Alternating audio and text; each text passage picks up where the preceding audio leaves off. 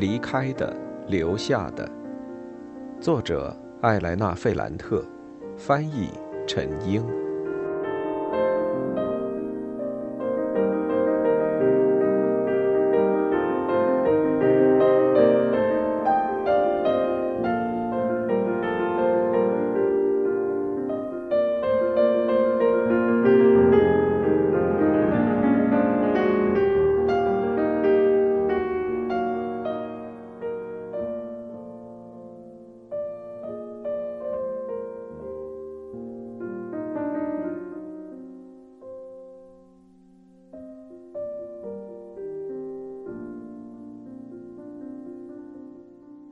时，帕斯卡莱当晚就出现了，那是在晚饭以后。他脸色阴沉，让恩佐去参加在圣约翰特杜奇奥举行的一个支部会议。莉拉和他单独在一起的几分钟里，他对帕斯卡莱说：“今天早上你干了一件好事儿啊！我做了一些需要做的事。你的那些朋友同意吗？谁是我的朋友？”纳迪亚和他哥哥，他们当然同意了。那他们就待在家里。帕斯卡莱嘟囔了一句：“谁说他们都待在家里了？”他心情不好，看起来有点无精打采，就好像那场斗殴耗光了他的劲头。他没有让莉拉去参加那场会议，只邀请了恩佐，这是从来没有过的事。那天天气很冷，也很晚了，他带着詹纳罗出去也不大可能。也许他们要去打架，做那些男人做的事。也许他生气了，因为他拒绝进行斗争，让他在纳迪亚和阿尔曼多面前没了面子。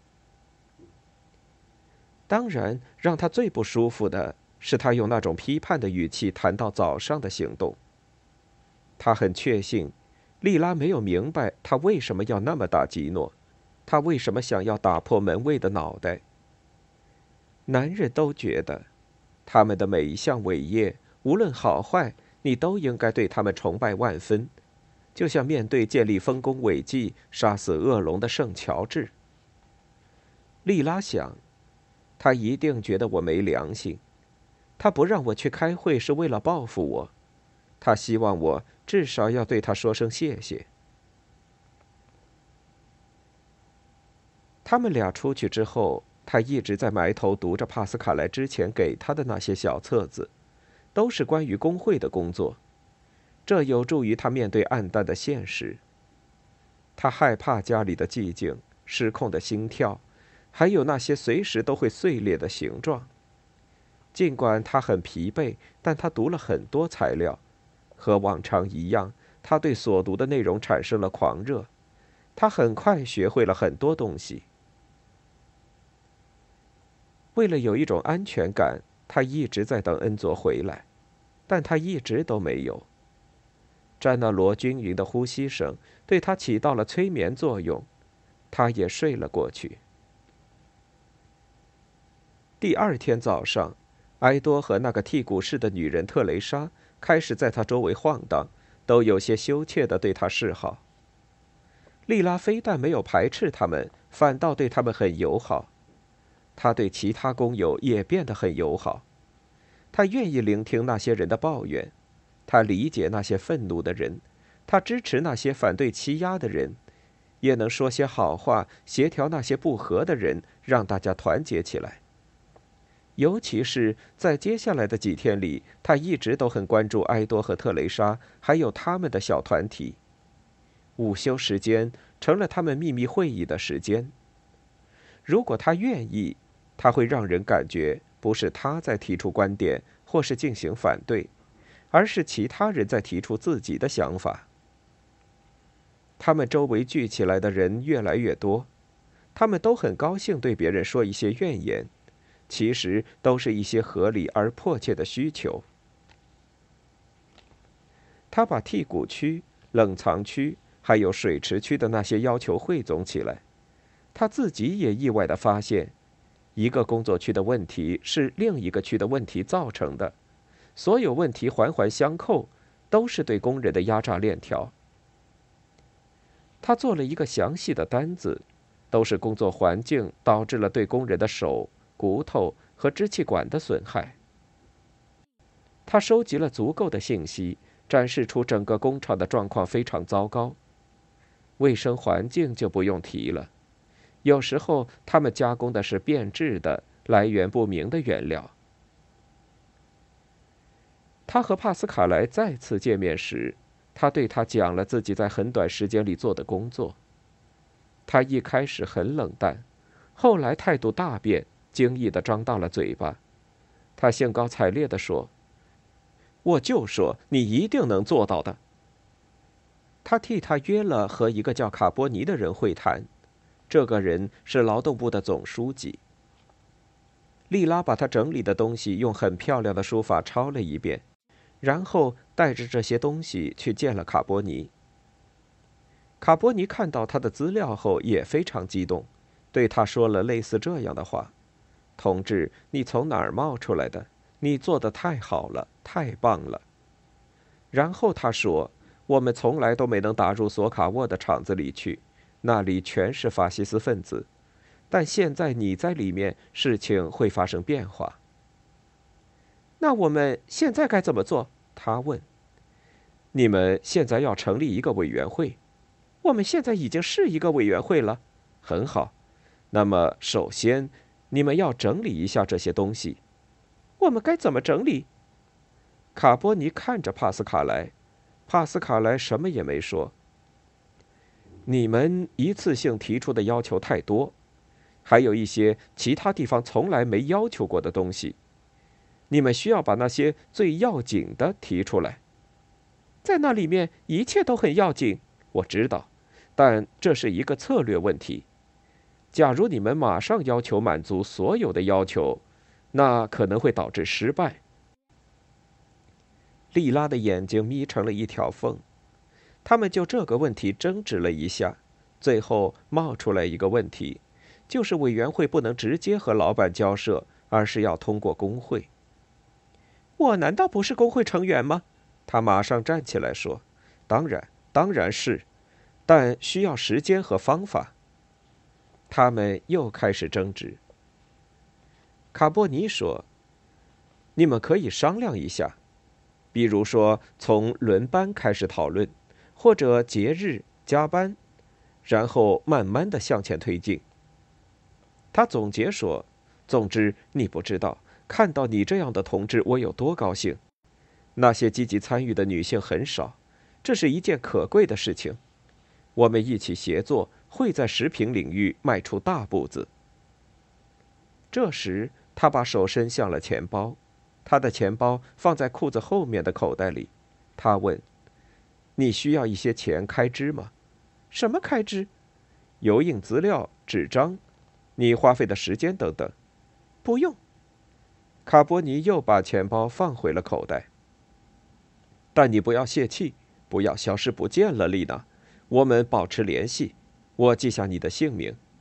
我要在工会上说一下你的事情。我们应该把你利用起来。莉拉离开时很不悦，她对帕斯卡莱说：“你带我见的这是什么人呢？”帕斯卡莱让他放心，他保证说卡波尼是一个非常好的人。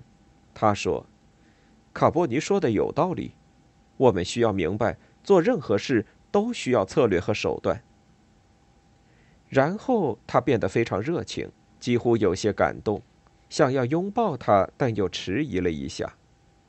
他说：“你要大胆向前走，丽娜。我们才不管什么手续呢。我要先在大会上说说这事儿。”莉拉没有对那些请求进行筛选，她只是把原来的资料的篇幅缩短了一下。最后，她秘密的写满了一张纸，交给了埃多，上面是一系列的要求。关于工作的协调和节奏，整个工厂的整体状况，产品质量，员工健康受到的威胁，时时有受伤的危险，还有少得可怜的津贴以及加工资的要求。这时候出现了一个问题，就是派谁把这个单子交给布鲁诺？你去吧，里拉对埃多说。我太容易发火了。这样更好。我不合适。你太适合了。不，还是你去吧。你参加了工会，而且你又会说，你能很快把事情说清楚。四十一。莉拉从一开始就知道，这事会落在他的头上。他在争取时间。他把詹纳罗托付给邻居，和帕斯卡莱去参加了一场在法院路上举行的会议。那次会议主要就是讨论索卡沃工厂的事。与会的一共有十二个人，包括纳迪亚、阿尔曼多、伊莎贝拉和帕斯卡莱。莉拉让大家看了他给卡波尼准备的那个文件，就是那个比较详细的第一版。纳迪亚很仔细的看了看，最后他说：“帕斯卡莱说的对，你是从不会后退的。你在很短的时间里做了很多事。”然后他用一种很诚恳、带着欣赏的语气赞美了文件里提到的政治和工会工作的内容，还赞美了莉拉的文笔。他说：“你真是太厉害了，用这种方式写这样的材料，真是让人耳目一新。虽然如此，我还是不建议您马上去和索卡沃直接交涉。”阿尔曼多也持有同样的观点。我们要等力量再增强一点，他说：“要等索卡沃工厂里的时机更加成熟一点。我们已经迈出了非常重要的一步。”不能轻举妄动，前功尽弃。达里奥问：“你们有什么建议呢？”纳迪亚回答说：“但他是对着利拉说的。我们要再开一次会，邀请更多人参加。我们要尽快和你的那些工友见面，加强你们的组织。我们可以先用你的这些材料，再做一个宣传册。”面对他们忽然表现出的这种谨慎态度，莉拉感到一种巨大的满足。他开玩笑地说：“你们觉得我费了这么大的劲儿，冒着失业的危险，就是为了让你们再开一场会，再做一本宣传册吗？”但他没能享受到占了上风的那种喜悦。忽然间，他看到纳迪亚像一面没有固定好的玻璃一样，开始颤抖粉碎。没有一个具体的诱因，莉拉觉得喘不过气来。她看到在场的每个人的任何一个小动作都在加速，包括皱眉头。她闭上了眼睛，肩膀靠着身下那把嘎吱作响的椅子的靠背。他觉得自己要窒息了。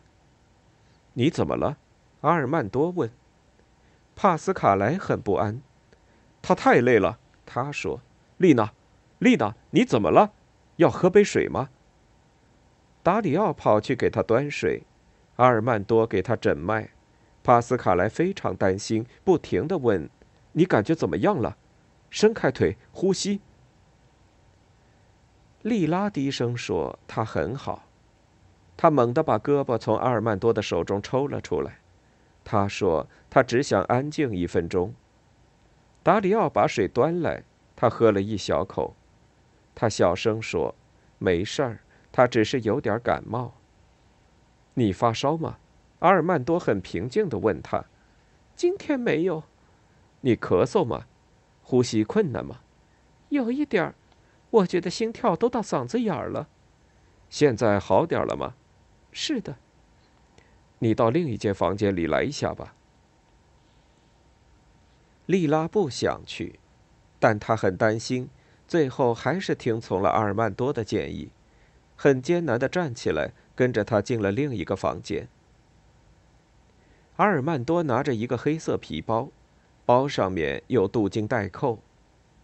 他们来到一间莉拉从来没见过的房间，空间很大也很冷，里面有三张行军床，上面的垫子看起来脏兮兮的。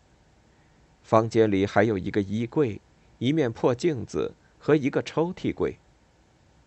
他无力地坐在一张床上。自从生了孩子之后，他从来都没看过医生。阿尔曼多问他有哪些症状，他什么都没说，只说胸闷，最后补充了一句：“没什么事儿。”阿尔曼多默默地给他检查。他痛恨他的沉默，他觉得那是一种阴沉的沉默。那个干干净净、冷漠的男人问你问题，但好像根本不相信你的回答。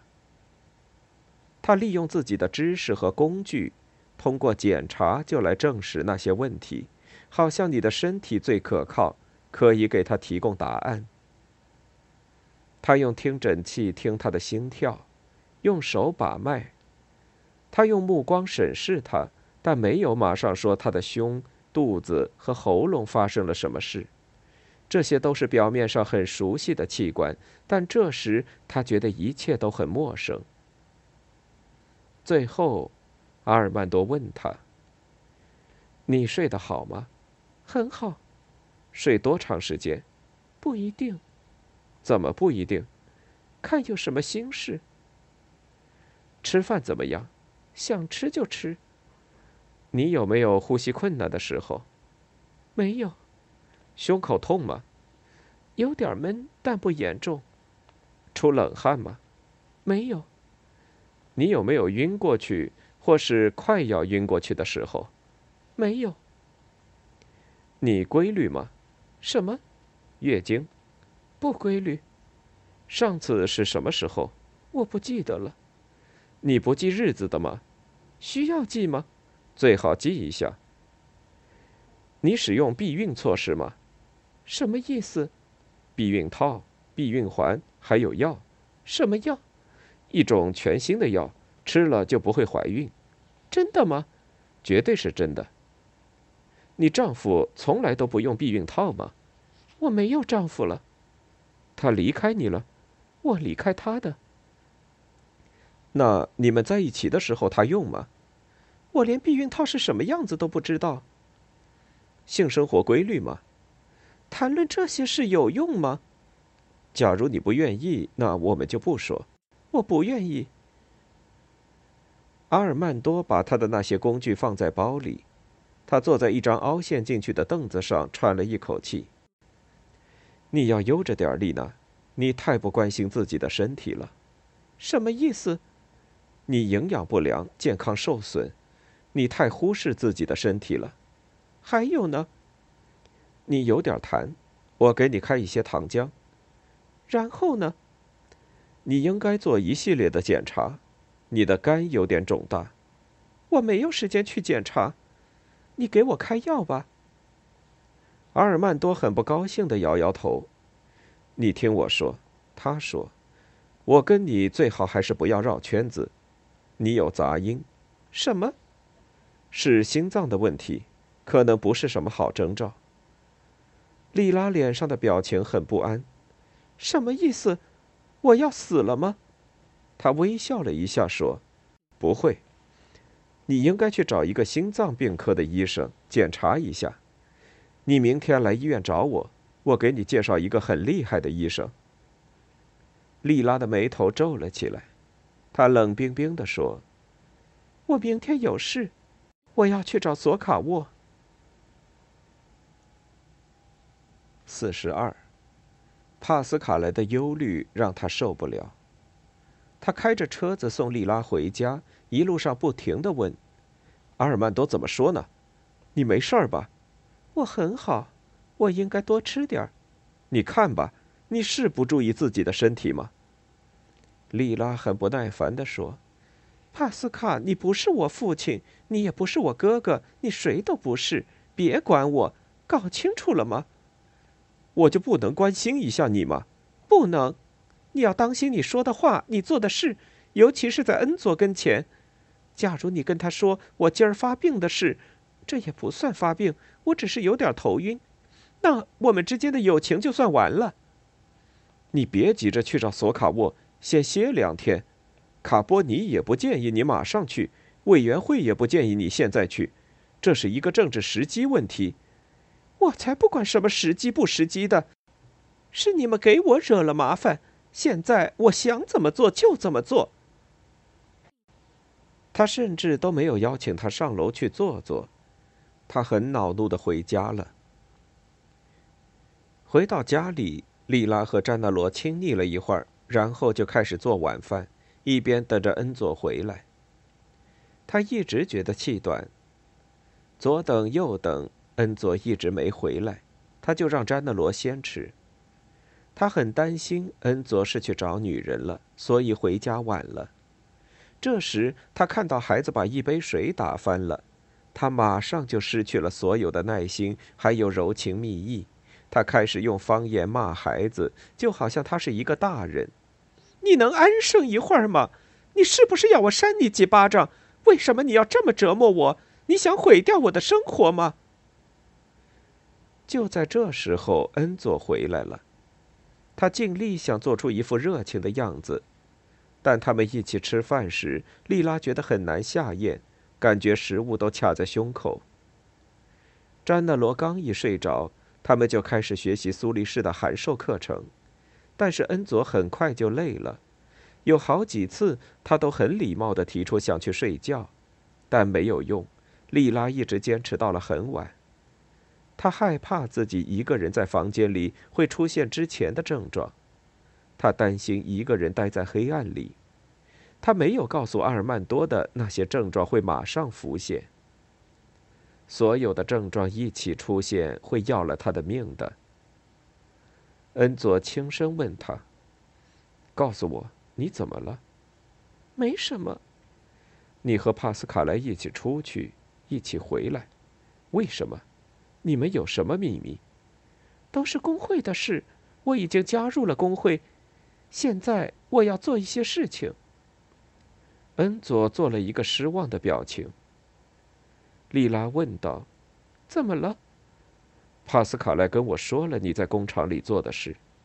你把这件事跟他还有委员会的人都说了，那为什么我是唯一不能知道的呢？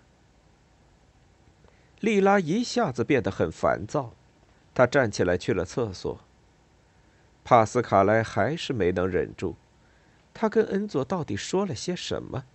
他是不是只提了工会要在索卡沃工厂里搞活动的事儿？会不会也提到了吉诺，还有他在法院路快晕倒的事儿呢？他没办法保持沉默。男人之间的友谊有一些原则，虽然没有写在纸上，但很坚固，和女人间的友谊是不一样的。他拉了水箱的链子，回到恩佐身边，说：“帕斯卡莱是个叛徒。”他是个朋友，你是什么人呢？他的语气很伤人，他忽然间沦陷了，简直有些出乎意料。他眼睛里充满了泪水，他拼命想咽下眼泪，但做不到。这种突如其来的脆弱让他感到很屈辱。我已经给你惹了很多麻烦，我不想再麻烦你了。他哭着说。我很怕你打发我走。他擤了一下鼻子，最后小声说：“我可以和你一起睡吗？”恩佐用难以置信的目光看着他：“怎么睡？你想怎样就怎样。你真的想和我一起睡吗？”莉拉盯着一把放在桌子中间的水壶。那是詹纳罗非常喜欢的水壶，因为上面有一个母鸡的脑袋。最要紧的是，你要让我待在你身边。恩佐很不高兴的摇了摇头：“你不想要我？我想，但我现在没感觉。你对我没感觉吗？你在说什么？我很爱你，我每天晚上都希望你来叫我，抱着我。但除了这个……”我没想其他的。恩佐的脸变得很苍白，那张俊朗的脸有点扭曲，就好像在承受一种难以承受的痛苦。他进一步问：“我让你觉得恶心吗？”“不，不是这样的。我们可以做你想要做的，马上开始都行。我已经准备好了。”他脸上有一丝悲伤的微笑，沉默了一会儿。后来，他不忍心让他不安，就嘀咕了一句：“我们睡觉去吧。”每个人回自己的房间吗？不，去我的。莉拉松了口气，她换上了睡衣，冷得瑟瑟发抖。到他房间时，他已经在床上了。我睡这边。好。他一下子钻到了被窝里，头靠在他的肩膀上，一条胳膊搭在他的胸口上。恩佐待在那儿一动不动，他马上感觉到他散发出来的一股强烈的热度。我的脚很冷，他说：“我可以挨着你的脚吗？”“可以。”“我抚摸你一下。”“不用。”慢慢的，他不再冷了。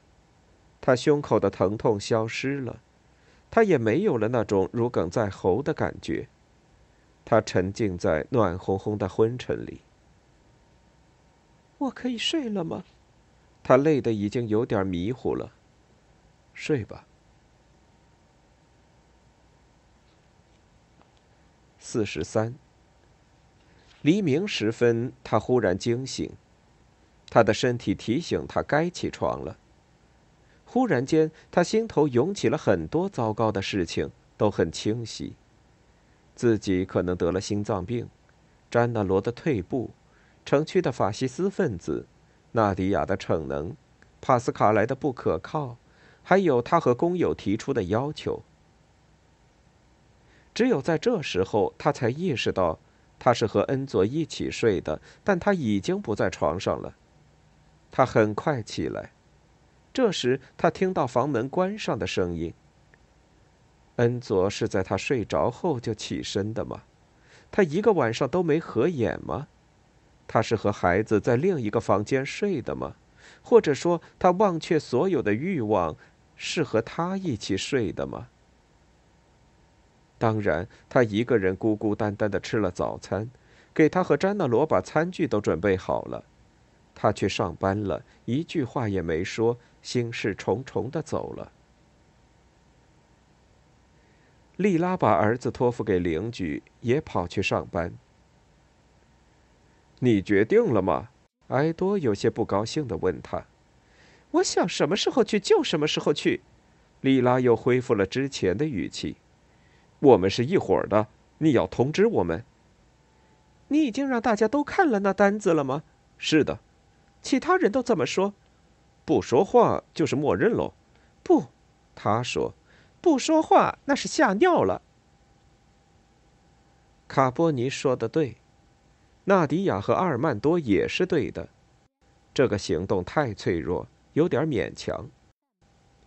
莉拉又非常投入的切起肉来，他想伤到别人，也想自残。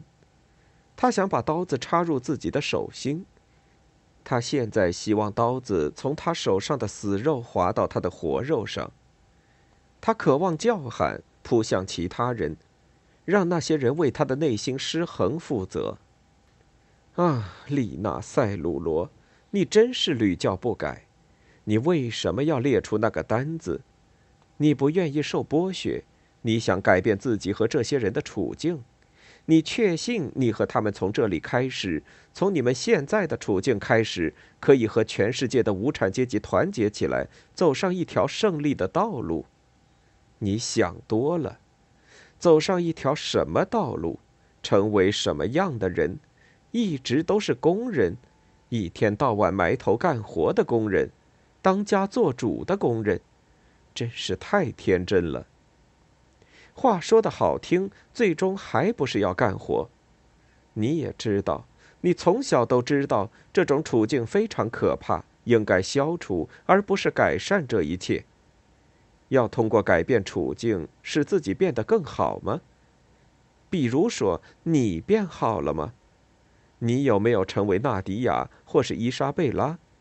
你哥哥提高了吗？他有没有变成阿尔曼多？你儿子变得和马尔科一样了吗？没有，他们是他们，我们还是我们。那你为什么不认命呢？这都是因为你的脑子平静不下来，它一直都在转动，设计鞋子，想方设法建立起一家鞋子作坊，重写尼诺的文章，逼着他按照你的思路来，让恩佐和你一起。用你自己的方式使用苏黎世函授课程的材料。现在你想给纳迪亚展示出，假如他要搞革命，你要比他更革命。你的脑子，是的，最根本的原因在这里，因为你的脑子不满意。现在你的身体也垮了。他想，我对自己感到厌烦，我也厌烦这所有的一切。我对詹娜罗也感到厌烦。假如事情顺利的话，他的命运让他也只能当个工人，为了多挣五个里拉，会在某个老板面前奴颜屈膝。那你该怎么办？塞鲁罗，你要承担起自己的责任，去实现你脑子里一直考虑的事，吓唬一下索卡沃，你要让他戒掉在风干室里搞女工的恶习，你要让他看看，你给这个长着狼脸的大学生准备了什么。那年夏天在伊斯基亚，饮料，弗里奥的房子，他和尼诺睡过的那张奢华的床，所有钱都来自这个地方。来自这个散发着恶臭的地方，还有在这恶心的环境中度过的日子，来自这廉价的劳动和辛苦。我切到了什么呢？从肉里淌出来一堆黄兮兮的东西，真让人恶心。这世界在转动，事情会变，真好。如果落下去，就会摔碎。在吃午饭的间隙，他做了决定。他对埃多说：“我去跟老板谈。”但他还没来得及脱下围裙，老板的秘书就出现在剔骨室，对他说：“索卡沃先生让你马上去他的办公室。”莉拉觉得，可能有内奸已经把他的行动告诉布鲁诺了。他放下工作，从小衣柜里拿出那张请愿单子，就上楼去了。他敲了敲办公室的门，进去了。房间里不仅仅有布鲁诺，还有一个人坐在沙发上，嘴里叼着一根烟。那是米凯莱·索拉拉。